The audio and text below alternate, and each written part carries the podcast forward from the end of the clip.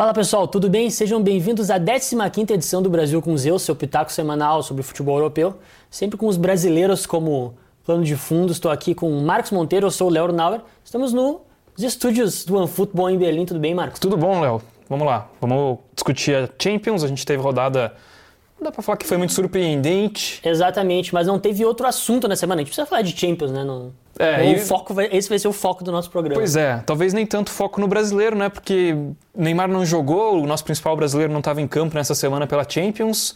É, mas a gente teve Marquinhos que destruiu o jogo do PSG ontem, salvou praticamente o Paris ali, teve um chute do Messi que até hoje eu acredito que a bola teria entrado se não fosse que o pé do Marquinhos. Né? Pô, fiquei impressionado.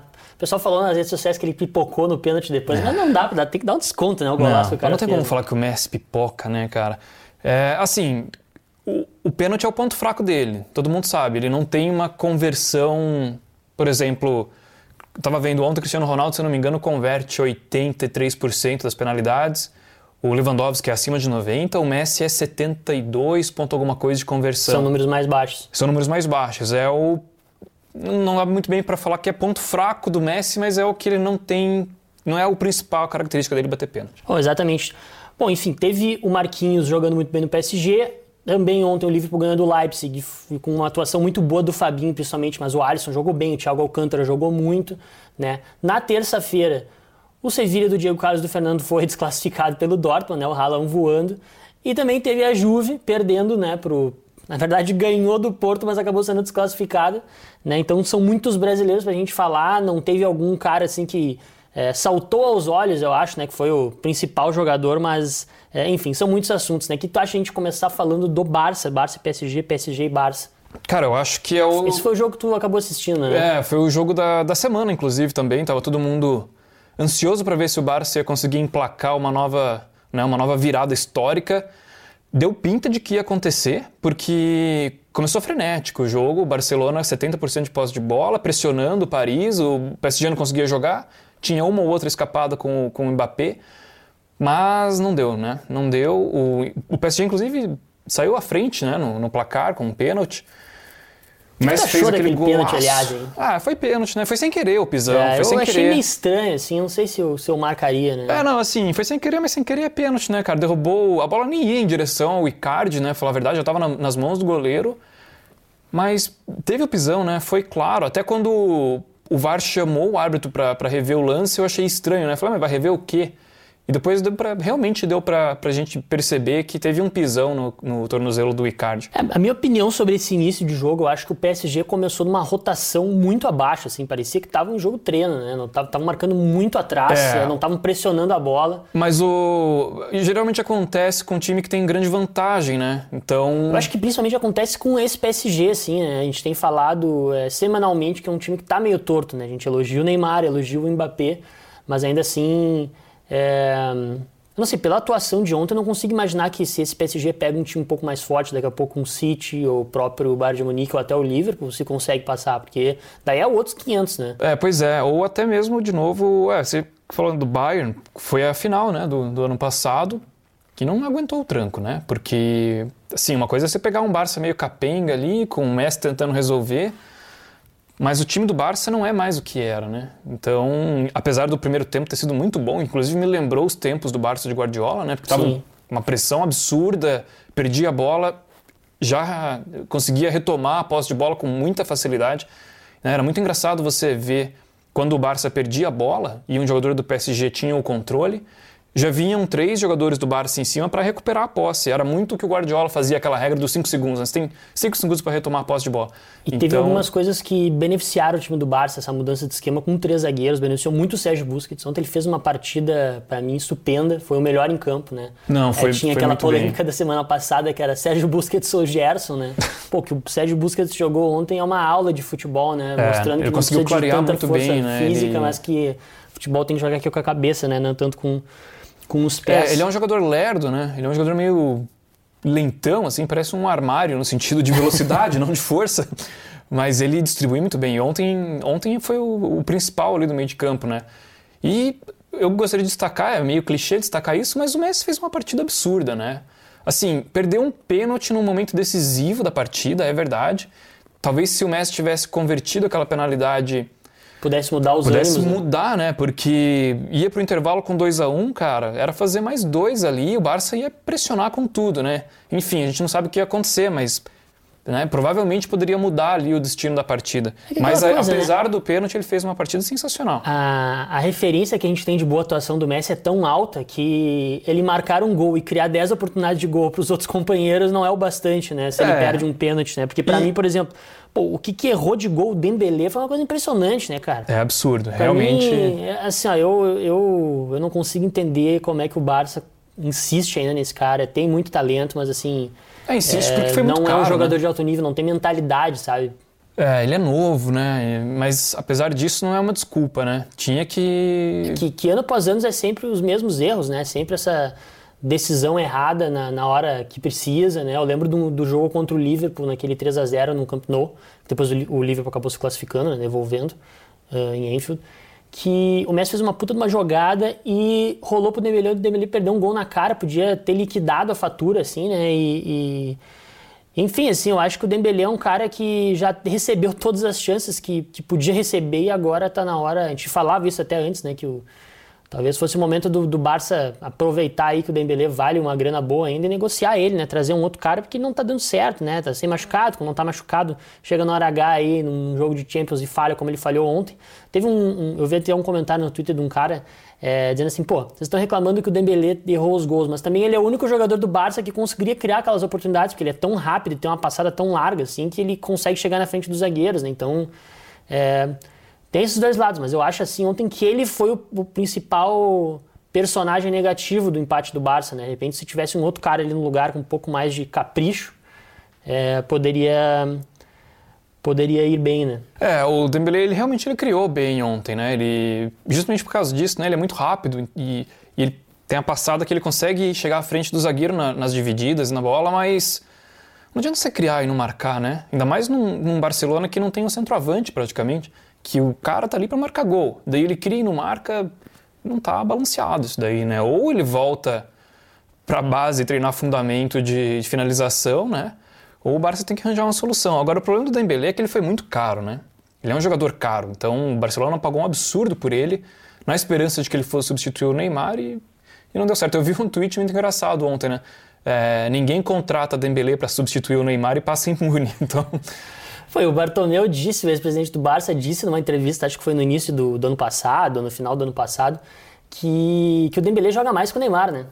Isso aí deveria ser motivo de prisão em alguns países. Né? É, não, essa eu, frase eu, é proibida assim, em 130 um, países. Eu quase chego, eu tenho vontade de vomitar quando eu escuto um negócio desse, não, não. fico enojado. Cara, não tem como comparar o Dembélé com o Neymar, né? Não ainda e acho que nunca vai ter como, né? O cara não tem Pois é, mas assim, ó, vamos falar um pouquinho mais de Barça para depois entrar na, nas atuações individuais do PSG, porque eu estava discutindo com alguns amigos ontem pelo WhatsApp, pelo próprio Twitter. É, me parece, assim, que o Messi é, pode ficar no Barça, pode renovar o seu contrato, né? Eu acho que ele tá. É, parece mais à vontade em campo, né? Tu vê que tem algumas boas peças e algumas boas promessas né, do time do Barcelona e que daqui a pouco podem dar um estofo e mudar mudar o ambiente, assim, esse ambiente que estava conturbado no, no Camp Nou, né? O que, que tu, tu acha a respeito disso? Cara, eu acho que é uma possibilidade. É uma possibilidade. Tá crescendo cada vez mais, né? Sim, a gente vê ele mais engajado também, né? Ele foi votar na, na eleição a presidente primeira vez, ele nunca tinha feito isso. Então mostra que ele tá preocupado com o futuro do, do clube. E não tem como ser diferente. Ele passou a vida toda no Barcelona. É o clube do coração dele, é o clube onde ele é ídolo, talvez o maior ídolo, talvez não, com certeza o maior ídolo da história do Barcelona. E quando você vê ele engajado dessa forma, a ponto dele ir votar, e ele postou nas redes sociais esse momento justamente para mostrar que ele está engajado, ele está preocupado. Realmente é de se pensar que pode ter uma virada de, de página aí que faça com que ele fique no Barcelona. Né? Eu, eu acho que o que ele sempre pediu para o clube foi que resolvessem os problemas políticos que parecem que estão sendo resolvidos, ou pelo menos os, os desafetos do Messi. Né? O Bartomeu foi preso, né? Estão é, sendo punidos os responsáveis por ter feito o que, que fizeram com o clube no ano passado, né? É... Questão do time competitivo. Tá, deu uma decaída no início do ano, né? Se perdeu algumas peças, mas tem aí bons jovens e, e caras que são promessas realmente mundiais. Tu vê o Dion, o Ansu Fati, o Trincão ontem entrou muito bem, né? Quem mais a gente pode falar? O Pedri. Né? Então, foi, se tu contrata bem, uma Pedro. peça, é, um grande jogador, um próprio Haaland, né? já que a gente está falando que o, que o Barça precisava um, do número 9, por que não, né? Por que, que o Messi não pode mudar de ideia? Acho que é isso que ele sempre quis. E tem uma outra coisa também, né? Cara, a família do Messi morou a vida inteira em Barcelona, né? Então ele vai tirar a família dele de Barcelona. Tu acha que, que os filhos dele querem sair de lá? A mulher dele quer sair de lá? Provavelmente não, né? É, pois é, é difícil então... falar, é difícil falar, até porque assim, infelizmente o Messi não tem mais muito tempo de carreira, né? A gente sabe disso. Vai ser chutando alto ali um contrato de no máximo 3, 4 anos. Então, os caras daqui a pouco vão falar nos comentários aí, pô, o que que o maluco tá querendo opinar a família do Messi, mas pô, isso importa demais, é, né? importa bastante, importa bastante. Os car... E tem um, uma questão de que o Messi, ele, por exemplo, o Messi não fala inglês, né?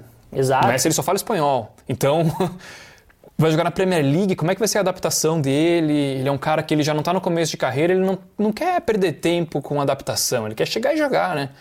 E isso importa, a família também, né? Então, é isso que você falou é importante. Até tem uma outra questão, é, que enfim, no, no, último episódio eu falei é, que o Messi, ele. Não, não, sei se exatamente foi isso que eu falei, né? Mas é, o pessoal me cornetou nos comentários dizendo que eu tinha dito que o, que o Messi precisava se provar na Premier League, que eu queria ver ele no Manchester City por isso, né? Mas assim, eu, eu sou conhecido entre os meus amigos por ser fanboy do Messi, é o melhor jogador que eu já vi na minha vida, com sombra de dúvidas, assim, disparado com relação ao segundo. É, mas aqui na Europa, principalmente os nossos colegas ingleses, é, eles ainda assim acham que para o Messi estar no topo do topo, ele precisa jogar na Premier League, né? Eles dizem, pô, tá, o cara mete 30 gols né, na La Liga por temporada, ou mais que isso, mas na Premier League ele não faria isso, né? Porque é um campeonato mais, mais disputado, assim. Então, foi isso que eu quis dizer, né? Eu quis dizer que ele, eu queria ver ele na liga mais competitiva do mundo para ele acabar de vez com, essas, é, com esse pessoal que diz que ele só joga contra o, com Alavés e contra o, é. contra o Granada, né? Pois é, né? O, o, britânico tem um pouco disso, assim, né? Os caras comparam o Kane ao Ronaldo, né? Então, o que você vai esperar, né? Mas, cara, o Messi não tem que provar nada para ninguém, pelo amor de Deus. Até se, se ele for na Premier League, vamos supor que ele vá para Manchester City, por exemplo, e não exploda, não, não joga o que ele está jogando no Barcelona, cara, isso não vai diminuir o tamanho do, do Messi, entendeu? O Messi já é, para mim também é o maior jogador que eu já vi jogar. É, enfim, é, é, complicado falar isso assim, né? Agora, a mudança dele depende de vários fatores, né? Depende de vários fatores. Às vezes o cara dá para pegar muito um comparativo com o Totti, por exemplo, na Roma, né? Que também ali, maior ídolo da história da Roma, passou a vida inteira jogando na Roma. E depois que ele se aposentou, o que ele falou? Ele falou: pô, eu me arrependo de não ter jogado algumas temporadas fora. É simplesmente uma questão de você querer ter a experiência fora, né? Exatamente. Então é muitas vezes também o profissional, vamos sair agora do âmbito do futebol, né? Pega um profissional de qualquer outra área, né? O cara passa a vida toda trabalhando no Brasil e tal, e depois ele fala, pô, queria ter tido a experiência de trabalhar um ano, dois anos fora do Brasil para ver como é que é. O profissional do futebol é um pouco semelhante, né? Às vezes a gente pensa que por ser futebol tem a questão da paixão, né? Pô, o cara não, jogou a vida inteira no Barcelona, ele é apaixonado, ele não pode ir para outro clube, senão ele vai estar tá virando a casaca e tal. Não é assim. Existe um profissionalismo, né? Às vezes o cara tem a ambição e tem a vontade de ter experiência fora daquele lugar que ele está. Então tem que ver, às vezes é isso que o mestre está procurando. Se for isso que ele esteja procurando, aí a questão da família vai ficar um pouco de lado, vai ficar tudo de lado, porque ele quer ter experiência. E foi isso que o Totti disse. Inclusive a saída do, do Buffon da Juventus, já no momento que ele devia ter se aposentado. Exato. Ele saiu e foi para o PSG. É, é, justamente em, em questão disso, disso, em né? função disso. Ele mesmo falou, ele falou, pô, eu conversei com o Totti e ele disse que ele se arrepende de não ter saído. Para eu não me arrepender, resolvi ir para o PSG. E depois se arrependeu de ter ido e voltou, voltou para o Juventus. Mas é isso, ele teve a experiência que ele quis fora, ele viu, é, não é bem assim, e voltou para o Juventus. Então, às vezes o Messi precisa de um intercâmbio, né? ah, deixa eu jogar um semestre nos Estados Unidos, sei lá, para ele chegar lá e falar, é, não, deixa eu voltar para o Barça. É. Então, tudo isso entra na conta, né? É, eu, uh, falando agora, a gente estava falando, falando do PSG, me lembrei que a gente não comentou ainda das, das atuações do PSG, né? A gente está aqui falando de Messi, Messi, Messi, o Messi é argentino, né? Brasileiro, né? Nosso podcast é focado nos brasileiros. Então vamos pro PSG, porque. Mas né? e se o Messi fosse brasileiro, hein? E a seleção? Como é que ia ficar? Vamos pro próximo tópico. Vamos falar de Marquinhos, né? Finalmente, porque, enfim, foi o cara do jogo ontem, pelo menos pelo lado do PSG, na partida que jogou e chega a ser chuveiro no molhado, né? Aproveitar que tá caindo o mundo hoje em Berlim. Exato. Para usar essa, essa expressão. Cara, o Marquinhos jogou muito bem ontem. É... A gente já teve um brasileiro zagueiro que foi bem, né? O é, brasileiro luso, né? O Pepe que destruiu no jogo do Porto, né, cara? O Porto com o Juventus, o Pepe foi sensacional. Enfim, a gente não vai focar tanto nele porque ele é um, um brasileiro portuga, mas o Marquinhos teve uma atuação também excepcional pelo Ele PSG. foi o único cara do PSG que manteve a grande atuação no primeiro jogo, né? Pois é, porque o Mbappé foi apagado, né? O Mbappé foi apagado. Ah, eu achei que o Mbappé fez uma partida é, regular para ruim, assim, né? É, Perdeu não, um ele- gol no final, aquela correria de sempre, mas tipo assim, É, na correria ninguém vai ganhar dele. O cara é muito rápido. Talvez o Dembélé ganhasse. é. Mas ele fe- foi apagado ontem. E o Marquinhos conseguiu manter o nível que teve na primeira atuação no, no, no Camp Nou. E, cara, E o Navas também, né? Ah, o Navas jogou salvou, muito, né? o Navas É, salvou. Foram os dois principais jogadores do Sim, PSG, mas eu ainda certeza. destaco mais o Marquinhos. Assim, aquele. foi- Teve um lance que o Messi, na, na pequena área, ajeitou pra chutar e bateu, e o Marquinhos se jogou na frente É. da bola e impediu o gol. Então, assim, é, cara, foi sensacional, assim, foi sensacional. Foi um- uma atuação de alto nível do Marquinhos. Pra mim, o melhor brasileiro da semana que eu destaco, a gente vai falar isso depois no final. Mas pra mim, o destaque brasileiro da semana é o Marquinhos por causa da atuação pelo PSG. Eu, eu concordo contigo. Eu vou, vou destacar outro brasileiro, mas é o, o Marquinhos realmente está jogando muito. É um cara que é, tem calado a minha boca porque eu, eu criticava muito ele. Assim, eu achava que ele era um cara muito baixo para atuar como zagueiro. Eu gosto de zagueiro alto, sou meio conservador nessas questões, mas é, ele hoje está sendo, olha, ele é com certeza um top 3 da posição, né? Eu não, não tenho dúvidas, pelo menos essa temporada dele é de um top 3 na posição.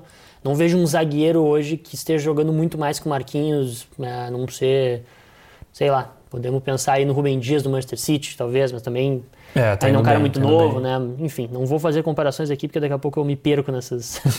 Não, mas brasileiro, sem dúvida, é o zagueiro que é pra chegar e vestir a camisa da, seleção. E não seria exagero ser capitão, assim. Porque tem, ele representa muito dentro de campo, ele é uma liderança também, né? Então. Bom, aproveitando que a gente está falando do Marquinhos, eu vou falar de outro cara que pra mim é subestimado, né? E tem jogado muito, não importa a posição que atue, que é o Fabinho, né? Ontem o Liverpool ganhou de 2 a 0 do RB Leipzig. Já tinha vencido a primeira partida por 2 a 0 Então foi o confronto, digamos, mais fácil, entre aspas, né? Não teve emoção, né? Foi tranquilo.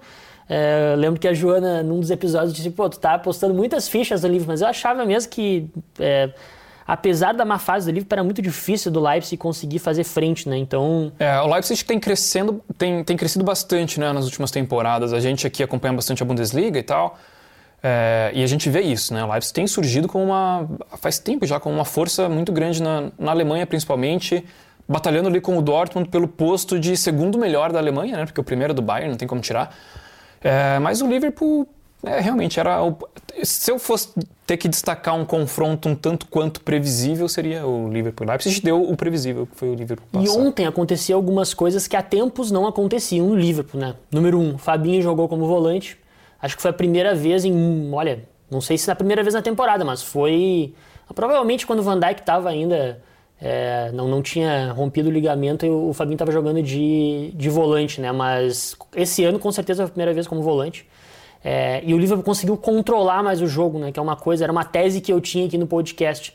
É, tu já não tem os zagueiros, né? Daí tu já tira teu principal jogador do meio de campo que mais entende o sistema de jogo, que o Fabinho ele é responsável por dar aquela limpar a jogada, roubar muita bola no ataque, pressionar, ele tem a passada muito larga, né? Então o Liverpool tirou esse jogador, já não tinha o Henderson, que é outro cara também que pressiona muito bem. Ficou com um meio-campo um pouco frágil fisicamente, entre aspas, né? Ou mais frágil do que, do que era porque acabou puxando os principais jogadores do meio para a defesa, né? Então é, é, foi um dominó assim. Ontem acho que o Klopp conseguiu solucionar isso.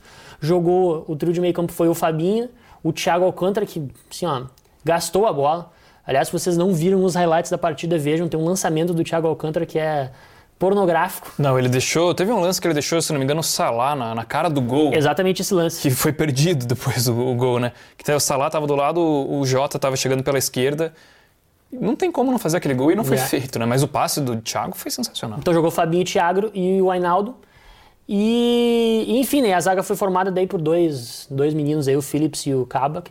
Então, Mas talvez eu acho que seja, o Liverpool então, se achou um pouquinho, né? Talvez seja aí o, o, o ponto pro Liverpool conseguir eh, direcionar essa temporada, né? Salvar, né? Porque É foi isso que eu ia falar. Talvez né? seja o ponto de virada ali pro Klopp e falar: opa, peraí, então deixa eu voltar o Fabinho aqui pro meio, recompor o, o time pra voltar a ter uma boa fase. Porque a fase do Liverpool na, na Premier League não é das melhores. Ah, exatamente. E o, o, o Klopp falou depois da entrevista coletiva que o Fabinho é o melhor número 6, se referindo à posição de primeiro volante, né? Melhor número 6 do mundo. Então por que põe ele na zaga? É, exatamente. Porra. né? Então, Na dúvida, põe o cara no lugar Exato. dele. né? Você acabou de falar que o cara é o melhor do mundo E- na posição, ah, mas eu vou pôr ele na zaga. Não faz sentido.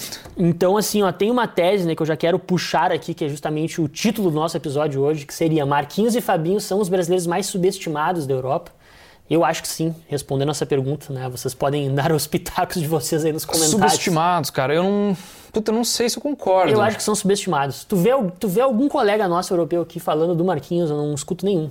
Cara, é, é. Talvez subestimado pelos que não são brasileiros, no caso. Mas eu acho que o Marquinhos ele tem um reconhecimento muito grande. Muito grande. E todo mundo sabe o- a qualidade que ele tem, né? O Fabinho eu concordo. Muita gente subestima, até brasileiro subestima muito o Fabinho. Ah, mas o aí- Tite, né? O Tite não levou o Fabinho É nem isso, pra que Copa eu, é América. isso que eu ia falar. Mas vai chamar o Fabinho pra seleção? Porra, o Fabinho joga muito. Pode ser que o Tite não, não consiga encaixar ele ali no grupo. Enfim, existem várias justificativas para nos convocar um jogador, não só o que ele faz dentro de campo. Mas olhando de fora, realmente é surpreendente o Fabinho não ser, não ser Ele, chamado. ele é um. Eu acompanho todos os jogos do Liverpool, ele é um cara moderno, podemos usar essa palavra. box to box.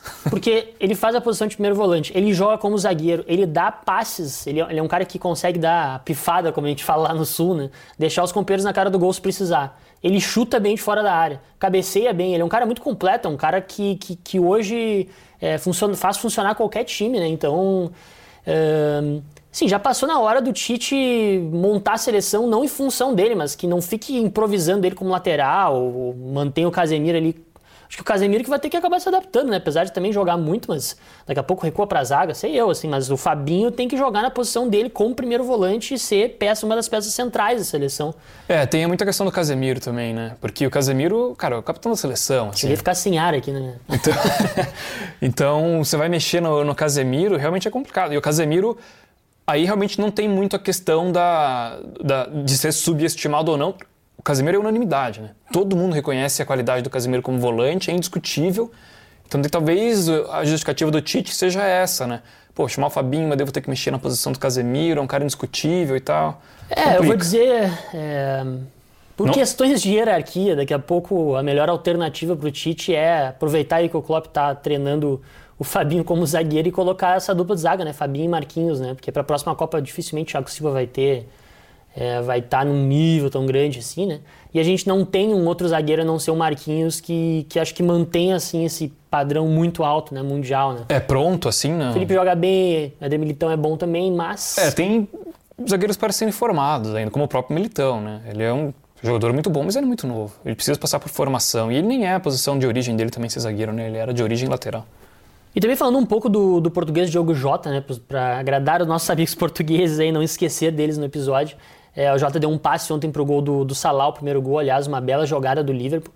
E perdeu alguns outros gols também, né, como todo o time. É, não só ele, o Eu Liverpool me lembro, deu muito gol. a gente não consegue mostrar os highlights aqui, né, mas busquem aí no YouTube, porque assim, ó, foi um festival de gols perdidos, né. Eu não só do lado do Liverpool, né? crime, o, é. o Leipzig também perdeu algumas oportunidades Não, ali. Tanto que o Alisson salvou, bem, né? É, o Alisson jogou bem. É, e o Diogo Jota fez uma boa partida, né? Ele retornou como titular agora, não sei se foi a primeira partida dele como titular, mas foi uma das primeiras aí. E depois da lesão, né? E, e atuou bem, né? O Firmino não jogou, então. É, ele vai precisar de um tempo para voltar no nível que ele estava. Ele estava vindo muito bem, né? É. Ele estava vindo tão bem a ponto de jogar o Firmino para reserva. Né, do pessoal cogitar isso, né? Exato. Então- E agora ele tá retornando de lesão. Fez uma boa partida, perdeu gols, é verdade, mas fez uma boa partida ontem. Bom, vamos aproveitar então para mudar é, o dia de Champions, né? Porque a gente já falou dos jogos de ontem, de quarta-feira. Precisamos falar dos jogos de terça-feira. A Juventus venceu o Porto por 2 a 1 mas acabou sendo desclassificada, porque né, na, na prorrogação foi 1 a 1 E Cristiano Ronaldo não fez né, uma das suas melhores partidas na carreira. O que podemos falar do, do português, É. aproveitando já puxando de português para outro português, né? De Jota é, para Cristiano Ronaldo. Cristiano não fez uma boa partida na- pela Juve. É, eu tava lendo uma estatística, né? A última vez, a última Champions disputada pelo Cristiano no Real Madrid, se eu não me engano, ele fez 15 gols naquela edição. E é o mesmo número de gols que ele fez pela Juventus nas últimas, em todas as edições de Champions que ele disputou pela Juventus, que se eu não me engano são três. Isso mostra que tá em decaída, né? Mas é culpa dele ou é culpa da Juventus? Porque, assim, eu sou o Team Messi, né? Mas eu acho que o Cristiano Ronaldo continua num padrão de atuações muito alto, né? Eu acho que o time da Juventus que é que tá fraco mesmo. É, não é culpa do Ronaldo, não é culpa dele. Você tem que ver que, assim, naquele Real Madrid, ele era o principal jogador do time, ele continua sendo. O time jogava em função dele, mas ele tinha companheiros ali que conseguiam corresponder. Na Juventus parece que não está sendo o caso, né? Na Juventus não está sendo ele o caso. Pegou uma, eu, eu acho que tem três times na Europa que foram, acho que ditaram né, o, o, as tendências, entre aspas, assim, do futebol europeu na última década aí, que foi Juventus, Barcelona e o Real Madrid, né? Estou excluindo o Bayern dessa turma. Mas esses três times eles estão naquela troca de ciclo, né? Um pouco perdidos, assim, alguns jogadores que estão um pouco mais velhos, não sabem ainda se rendem, mas também estão jogando bem algumas partidas. Né? Eu acho que nenhum dos três, nem Barça, nem Real, nem, Juve, nem a Juventus, estão conseguindo lidar muito com essa troca de, de, de, de, de, fase, assim, né? De, é, é uma troca de, elenco, de, né? de geração, né? Geração. Aquela Juventus do Alegre era sensacional. De repente, nessa Juventus, ele poderia ter feito mais diferença. Né? Talvez. Aí a gente já não sabe porque era uma Juventus que não tinha um futebol muito vistoso, assim, né? Muitas vezes jogava... Reclamava-se muito que jogava muito no contra-ataque, jogava retrancado.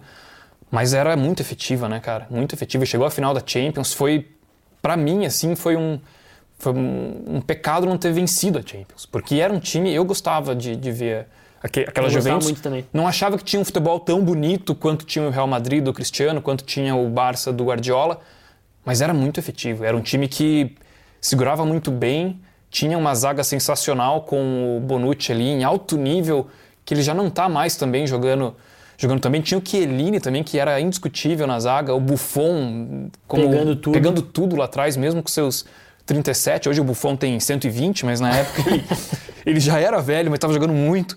Cara, aquela Juventus para mim não ter vencido a Champions foi, foi um pecado e a, foi inclusive uma, uma das partidas pela qual a Juventus foi destruída foi contra o Real Madrid do Cristiano, né? Que fez aquele gol histórico na, no, no Allianz Stadium de bicicleta. aplaudido pela torcida adversária, de isso pé, é pra contar né? pros netos, bisnetos e coisas de poucos, todas as assim. gerações. né? Exato, então... Mas enfim, teve uma... Falando especificamente da partida de, de terça, né? É, eu achei que deram uma garfiada no Porto, né? Aquela expulsão do Taremi ali, aquilo ali não existe, né, cara? Se era meu time, eu...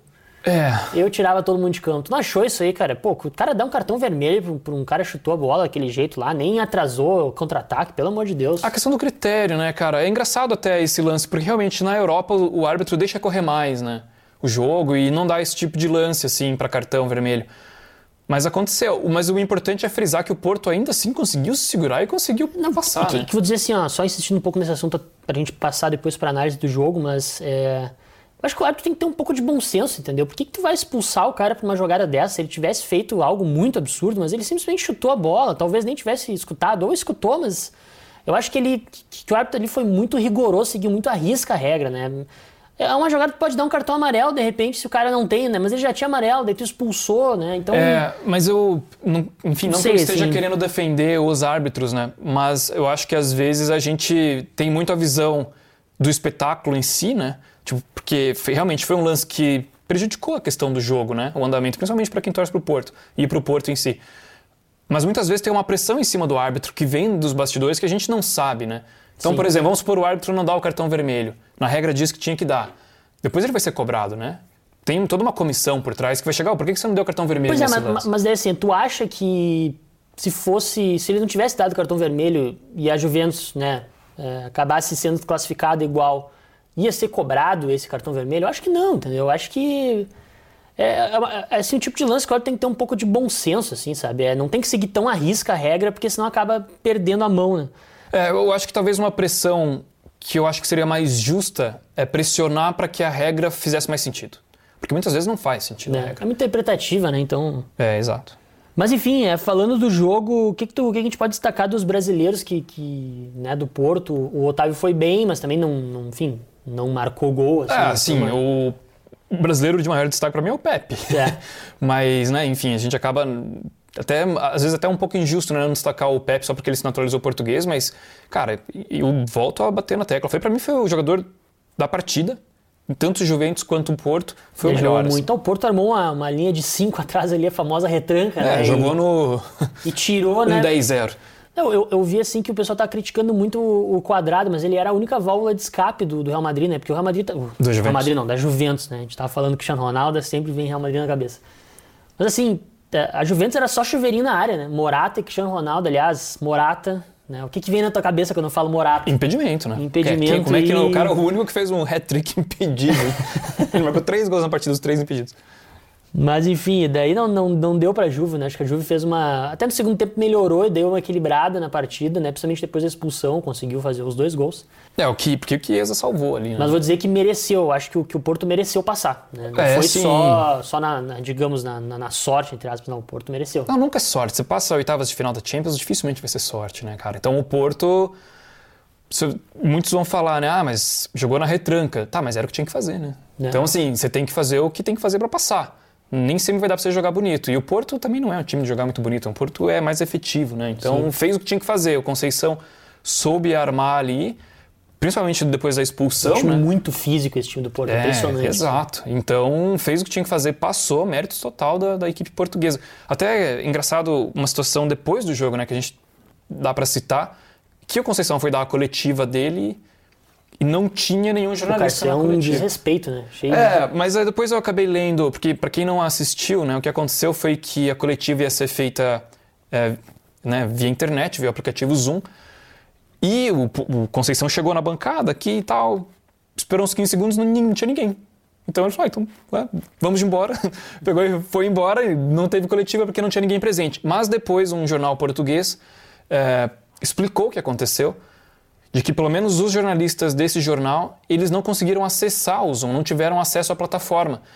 Então especula-se que o mesmo aconteceu com todos os outros jornalistas. Então Ah, tá. não é que não tinha nenhum jornalista lá, mas eles não conseguiram entrar na sala Então do Zoom. retiro a minha crítica. É, então não foi porque- desrespeito, foi um erro. É, foi um erro técnico, Um erro né? da assessoria de imprensa do Porto. É, não se sabe de quem, mas foi um erro técnico. Acontece, né? Nesse tempo de, de tudo à distância, enfim, a pandemia teve que. Se adaptar, todo né? mundo teve que se adaptar, né? Então a gente mesmo já foi fazer entrevista via, via Skype, via aplicativos e aconteceram erros. Faz parte, foi o que aconteceu nessa, mas é curioso, porque naquele momento ninguém sabia. O próprio Conceição, ele até perguntou pro assessor, falou: ah, mas não tem nenhum português para fazer pergunta? O assessor falou: não, ah, então vamos embora. E foram embora. Mas é porque teve um erro técnico, mas foi curioso. Quem não viu, veja, tá no YouTube, é uma bela observação, foi, foi bem curioso isso mesmo. Só pra gente fechar sobre essa partida, é, falando um pouco do Arthur, né, que começou a partida pela Juventus como titular, e recebeu algumas críticas, né, as críticas de sempre, que ele estava passando a bola muito pro lado, precisava um pouco mais de, é, digamos, ser incisivo, assim, né, e eu não concordei muito com isso, acho que ele fez uma partida bem boa, acho que ele era um cara que estava conseguindo ditar o ritmo da, da, da Juventus bem, principalmente no primeiro tempo ele estava tava conseguindo assim armar mais o jogo. Mas não adianta a gente querer é, que ele mude o estilo de jogo dele, né? Ele é um cara que ele, ele tem mais essa característica de tocar perto, tocar curto e não, não, não dá pra querer que o cara seja o Pirlo, entendeu? Ele É, não eu é acho que entendeu? esse é muito um fator que vai pesar contra o Arthur nesse momento, né? Porque o treinador dele é o Pirlo. Cara, o Pirlo, pra quem não viu o Pirlo jogar, procura os melhores lances do Pirlo no YouTube. Era lançamento, cara. Parecia. Quem assiste futebol americano, aqueles lançamentos longos do. do... O que eu acho que falta pro Arthur não é nem esse passe mais vertical, como a gente fala. É ele é, é, carregar um pouco mais a bola em direção ao gol, assim, né? Eu, eu- acho que ele é um cara ainda que ele é um pouco. entra pouco na área, chuta pouco a gol. Pra mim, esse é o, é o- é o problema, é o que falta pra ele, pra ele se tornar um jogador top da posição dele no mundo, né? Porque hoje ele é um grande jogador na posição dele, mas ele não é um top dos tops, né? porque ele passa muito bem a bola, ele melhorou um pouco nessa na questão de digitar o ritmo pequeno. O passe dele ele não era só curto, era um passe que às vezes era, div- era devagar, né? não era com muita velocidade. Então ele tirava um pouco da velocidade do time. Eu acho que ele não faz mais isso. Acho que ele está conseguindo se adaptar ao estilo de jogo da Juve. E não é à toa que ele virou titular. Ele, ele começou a, principal partida do ano da equipe como titular. Então acho que foram críticas um pouco injustas. Não sei se foi meio confuso minha tese, mas enfim. É, não, o que o pessoal Arthur. entendeu. O Arthur realmente ele é, ele é um excelente jogador. Quem assistiu o cara jogando no Grêmio, naquele Grêmio que tinha o Luan em alto nível também, depois não apareceu mais.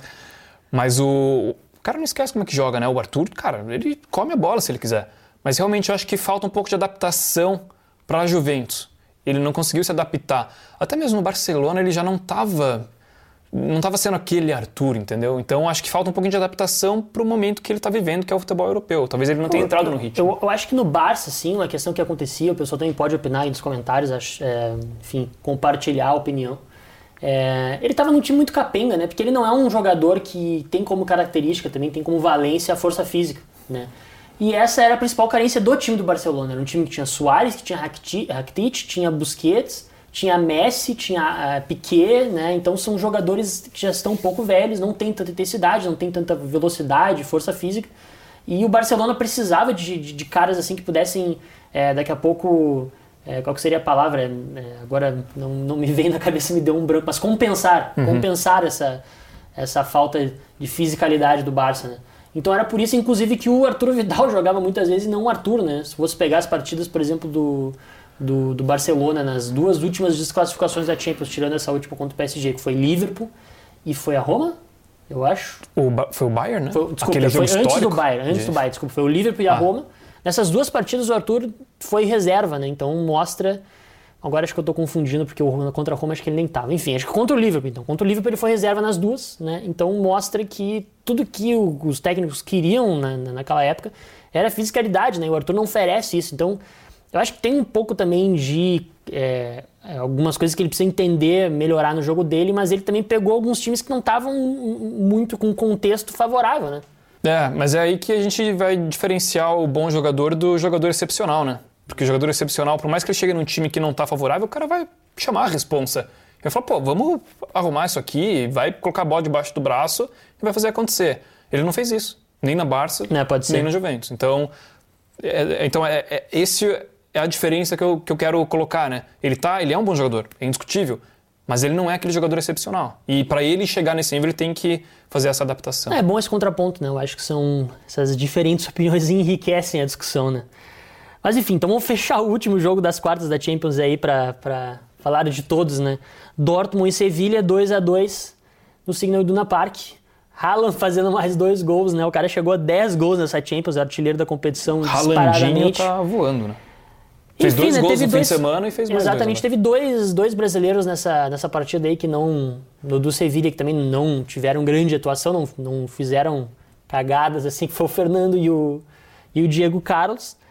Mas eu acho que a gente, eh, mesmo não sendo brasileiro, a gente precisa falar um pouco do Haaland, né? Porque o cara tem jogado muita bola. É, pois é. é Pergunta-se já para onde ele vai, né? Porque o Dortmund, com todo respeito, está ficando pequeno pro, pro Haaland. Porque o Dortmund é um, é um time que não está disputando a ponta da, da Bundesliga. Tá, tá na tabela, ela tá lá em cima, mas a gente sabe que não vai chegar em primeiro lugar, não vai ser campeão. Se classificou na Champions, mas, todo respeito, o Dortmund não tem um time para chegar à final da Champions. Só que o Haaland tá jogando num nível que é um nível competitivo para ganhar título. Então, assim, para onde vai o Haaland? Vai para o Real Madrid? Você deu a possibilidade do, do Barcelona, né? Não tem nenhuma conversa em relação a isso, mas realmente seria interessante ver o Haaland como o 9 do seria Barcelona. Seria legal, seria bem legal. Principalmente se o Messi ficasse. E acho que ele vai acabar indo pro Manchester City. Essa é a minha aposta, né? É, tem, enfim, vai ser um time desses. Não tem muitas opções porque ele já está com um preço inflacionado, né? que não que não seja justo, mas está inflacionado porque quem está na briga, a partir do momento que o Real Madrid diz que está interessado no, no, jogador, esse, o preço já sobe. Se não me engano é o Raiola que é empresário dele, né? É. United se especula muito, mas com a relação que o Raiola tem com o United, eu duvido que, é, que ele leve para lá depois que aconteceu, que está acontecendo com o Pogba nessa se vai não vai, se é titular ou não é, enfim. É, eu tenho muita vontade de ver o, o Haaland num time desses gigantes europeus, assim, Real Madrid, Barcelona. É, isso é uma, uma questão sobre ele que eu acho que o que mais é, me chama a atenção é a mentalidade que ele tem. Né? É, o cara, Além de jogar muita bola, ele tem uma mentalidade muito vencedora. É, assim, a famosa mentalidade vencedora, exato. O cara é focado. Ele, você, você vê no olhar dele que ele quer marcar. Não tem, cara, cada jogada que ele pega a bola e vai pro ataque, ele só pensa em marcar gol. Ele pensa em marcar gol. Ele não pensa nem em tocar pro cara que tá do lado. E não é isso que ele quer. Ele quer marcar. E tá funcionando, pelo amor de Deus, o moleque não para de marcar gol. Então, e é muito cedo, desde muito cedo é que é assim, né? Não é agora que ele tem essa mentalidade. Ele chegou onde ele chegou no Dortmund, é, já com essa mentalidade que, que veio do, do Red Bull que ele estava antes, que veio, cara, desde a seleção de, das seleções de base do Noruega ele era assim. Teve um gol na Copa do Mundo Sub-17, sub, se eu não me engano, Sub-20, que ele marcou, cara, tipo, absurdo. Ele marcou tipo uns 6, 7 gols assim na partida. O resultado terminou, acho que, sei lá, 15, 16 a 0. Foi uma diferença absurda. O Haaland marcou muitos gols nesse mesmo jogo. Então você já tem que ligar uma luz e falar, meu, esse, esse cara, cara, é diferente. diferente. Exato. Então. Chegamos a, a falar no mesmo é, momento. Porque, mas é realmente porque, cara, não tem outra. Não tem como se classificar cara, o então Haaland de Vou aproveitar forma. que tu tá aí rasgando cedo pro Haaland para te fazer uma pergunta polêmica. Eita! Haaland ou Mbappé? Hoje. Hoje, Haaland. É, eu concordo contigo. Haaland, eu acho que. Eu, cara, eu acho o Haaland mais. Ele, a nossa boca pode ser calada, pode. mas eu acho que futuramente Haaland vai ser. É, eu acho o Haaland mais completo. Eu, tô me arriscando falando isso, porque eu sei que vai vir muita gente nos comentários aqui me xingar, mas eu acho que o Haaland é mais completo. Eu acho que ele é um matador e ele é tão, ele é rápido, talvez não tão rápido quanto o Mbappé, mas ele é muito rápido também. Se não for mais, não for tão rápido quanto o Mbappé, tá quase ali. Cara, eu acho que o Haaland tem mais futuro. A única coisa que joga contra o Haaland é que ele é norueguês, né? Então assim, a gente dificilmente vai ver o Haaland disputando uma Copa do Mundo em alto nível, assim, no sentido de chegar numa semifinal e tal. Não, então vai ser é difícil. Verdade. O Mbappé já é campeão mundial pela Não, França. O que, me, o que me chama a atenção dessa discussão, né? Porque nos últimos, nas últimas semanas aí se falou muito Haaland e Mbappé, os caras que estão né, pegando o bastão de Cristiano Ronaldo e Messi. E a gente não vê nem de perto um brasileiro ser falado, né? Claro, excluindo o Neymar dessa, dessa nova geração, né? Porque o Neymar eu acho que já está mais para a geração do Messi do Cristiano do que é, para a geração do Mbappé e do Haaland. Mas é algo triste, né? A gente não olha para um, um desses meninos aí que surgiram do futebol brasileiro e pensa que pode fazer frente a um Haaland e um Mbappé, né? É, não tem. Rodrigo não tem Vinícius Júnior. É, as grandes esperanças eram. O próprio Gabriel Jesus aí, que a gente tem criticado muito, mas o Rodrigo... é na, na, na, brincadeira, né? Mas... O Rodrigo e o Vini Júnior eram as grandes expectativas, né? É. dessa geração, assim, até porque vieram para o Real Madrid, contratações caras e tal, criou-se uma expectativa muito grande, mas não. Depois veio o Ranier, depois foi emprestado para o Dortmund, ele marcou o primeiro gol dele agora, semana retrasada. Não, e tu não, não olha nem mesmo esses jogadores que estão no Brasil e que daqui a pouco podem ser vendidos ou negociados. É, é difícil, é difícil. Não olha um cara desse que chama os Eu olhos. acho que a gente tem uma boa geração de jovens vindo. Eu realmente acredito. Mas realmente não tem um, um que você fale e fala, um meu, esse cara né? é o né? novo Ronaldo, esse cara é o novo Messi. Não tem, ainda não. Tomara que venha, porque faz falta, né, pô? Bom, enfim, então fechando de Champions, vamos partir para a Bundesliga, né? Porque a gente tem que dar fazer aquele, aquele merchan nas nossas transmissões, como você sabe, né? Tudo na brincadeira. Mas enfim, teve o clássico fim de semana com vitória espetacular do Bayern de virada, né? 4 a 2 é, Eu já nem critico mais o Borussia Dortmund, porque para mim é, não sou torcedor nem fã do Borussia Dortmund, mas simplesmente um time que eu tenho simpatia, assim, né? Pela torcida, né? Pelo apostar nos jovens.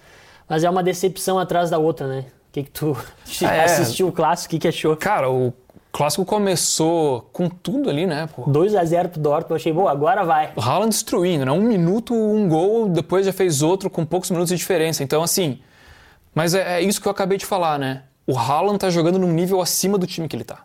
É, e ele tem uma coisa que o time dele não tem, que é a mentalidade. Exato. É, exato. Também, na nossa boca pode ser calado e o Dortmund daqui a pouco chega numa final de Champions. Sei lá, né? É, pode acontecer, né? Tem, tem jogadores de qualidade.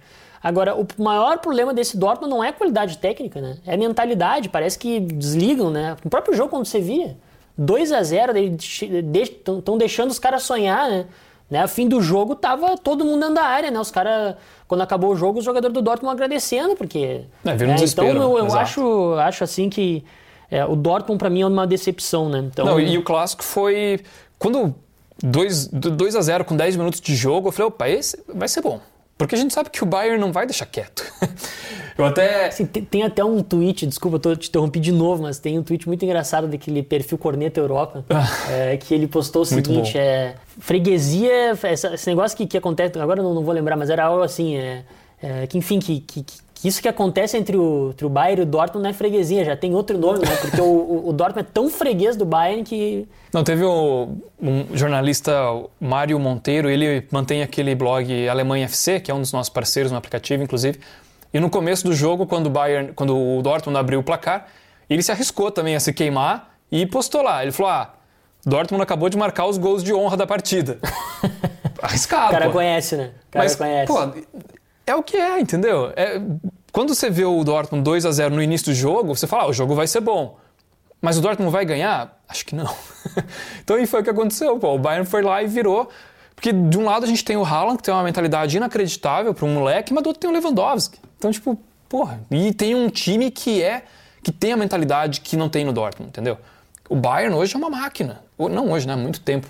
Mas Hoje, principalmente se comparar com o Dortmund, que teoricamente deveria ser o principal rival nacional, não tem como comparar mais. Ah, com certeza. E até se o Bayern tivesse tropeçado nesse jogo, o Leipzig teria virado líder, né? Porque hum, agora só trazendo um pouco para vocês da tabela da Bundesliga, o Bayern é líder com 55, o Leipzig tem 53, né? Então tá bem pertinho, né? Não dá para dizer que o campeonato acabou, que, né, que não vai ter emoção até o fim, porque eu acho que vai sim. Não, e uma coisa Mas aí fica aquela, aquela pergunta, né? Se, se dá pro, pro Leipzig chegar, se dá pra virar essa situação. Eu, eu acho bem difícil, mas tem É. quem acredite. Não, a gente tá falando da tabela agora, antes de eu falar da minha opinião em relação ao Leipzig, só eu tô vendo a tabela aqui citar o Dortmund, né? Que tem 39 pontos, é o sexto colocado e tá pegando ali uma, uma pré-classificação para a Liga Europa, né? Eu acho que o que pode contar a favor do Leipzig é que agora só tem a, a Bundesliga, tem, tem a Copa da Alemanha também, mas só tem a Bundesliga para se preocupar, né? Já tá fora da Champions, então são menos jogos. É, né? seria legal ver o Leipzig campeão da Bundesliga. Seria.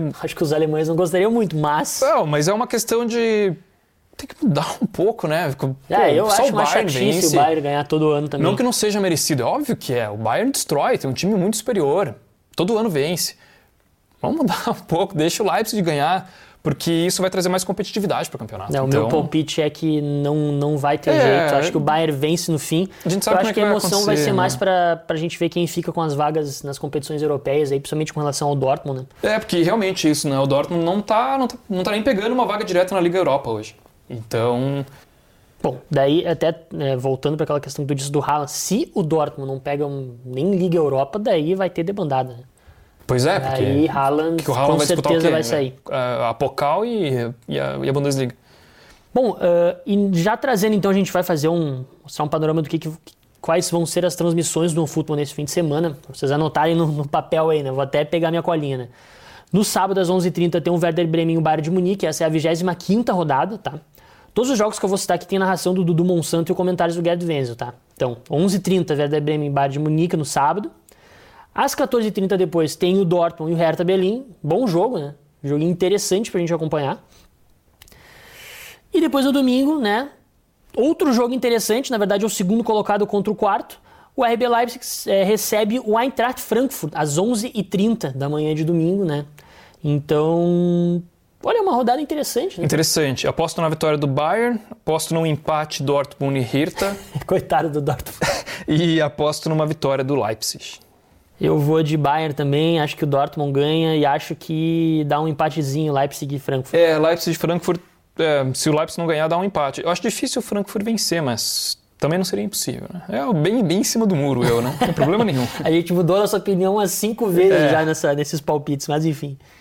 Gente, então, saindo de Bundesliga, vamos para a Ligue 1, que o campeonato tá mais emocionante, né? Esse sim tá com, com, não podemos dizer risco, porque não é exatamente essa palavra, mas tá com chance bem grande de termos um campeão diferente, né? Já chegamos a, vamos ter agora o fim de semana, a 29ª rodada, e o Lille é líder com 62, Paris Saint-Germain tá com 60 e o Lyon é o terceiro com 59. Até o Mônaco ali com 55, acho que O Mônaco tá numa ascensão, agora perdeu É. o último jogo, mas dá pra jogar na briga, pela, no mínimo por Champions ali, né?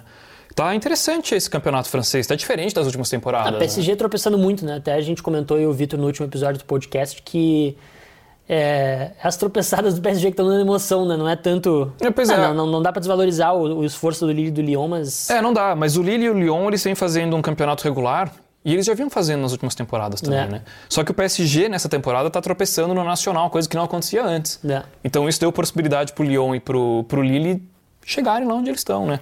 É, mas é legal ver o Lille lá em cima. É um pouco do que a gente estava falando do Leipzig na Bundesliga.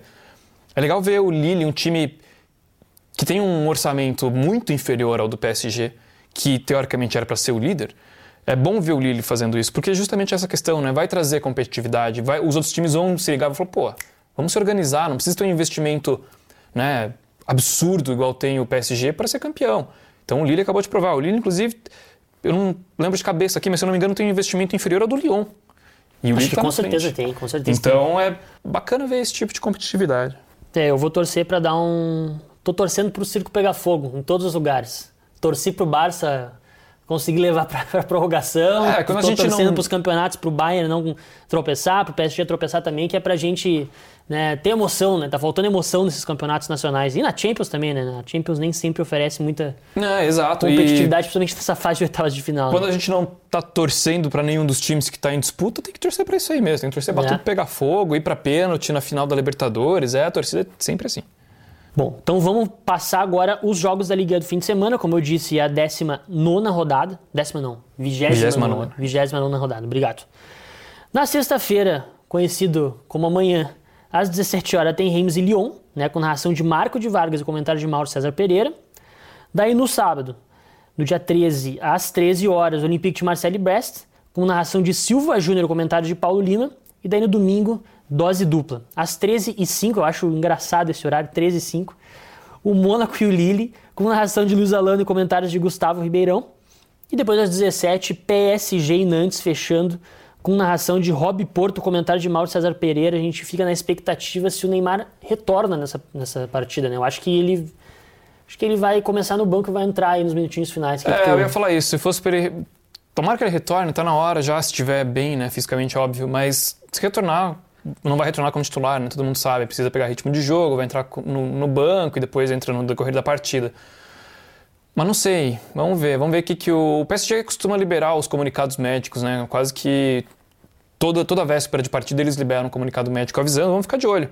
Se o Neymar for entrar, sábado no máximo, o PSG já deve divulgar alguma coisa avisando. Fiquem é, ligados no futebol, né? A gente vai. É, fica ligado no aplicativo, a gente divulga. Se sair liberação do PSG, cara, a gente é o primeiro a dar isso com Bom, certeza. Estamos entrando no, na reta final do nosso podcast. Hoje acho que o episódio ficou bem longo, né? Não tem aqui exatamente o tempo, mas olha. Quase uma hora. Pô, não, estamos falando bastante. Bom, vamos fechando então, né, com melhor e pior, né, como vocês conhecem esse nosso quadro entre aspas. O que que tu Cara, que que melhor da O melhor eu já adiantei lá atrás, né? O melhor brasileiro da semana para mim foi o Marquinhos e o Pepe do, do, do, Porto. Eu vou colocar ele aqui como um brasileiro, como se ele não fosse naturalizado português, porque eu acho que ele, na idade que ele tá, todo mundo já achou que ele estava em fim de carreira. Ele fez o jogo que ele fez é um absurdo. E o Marquinhos, né, cara? Como sempre, destruindo na zaga, salvou o PSG ali contra, contra o Barcelona. O meu destaque negativo vai para o Paulo Otávio. Paulo Otávio, que a gente, inclusive, já falou com a gente aqui, já deu né, a sua voz aqui no podcast. Mas ele deu uma entrada absurda, uma tesoura por trás, assim, cara. Levou um cartão vermelho. Sim. Ele foi parar o lance, né, nos últimos minutos ali. Não tinha muito o que fazer, mas foi bem violento. Né? Pois é, foi uma entrada feia, assim. Foi, para mim.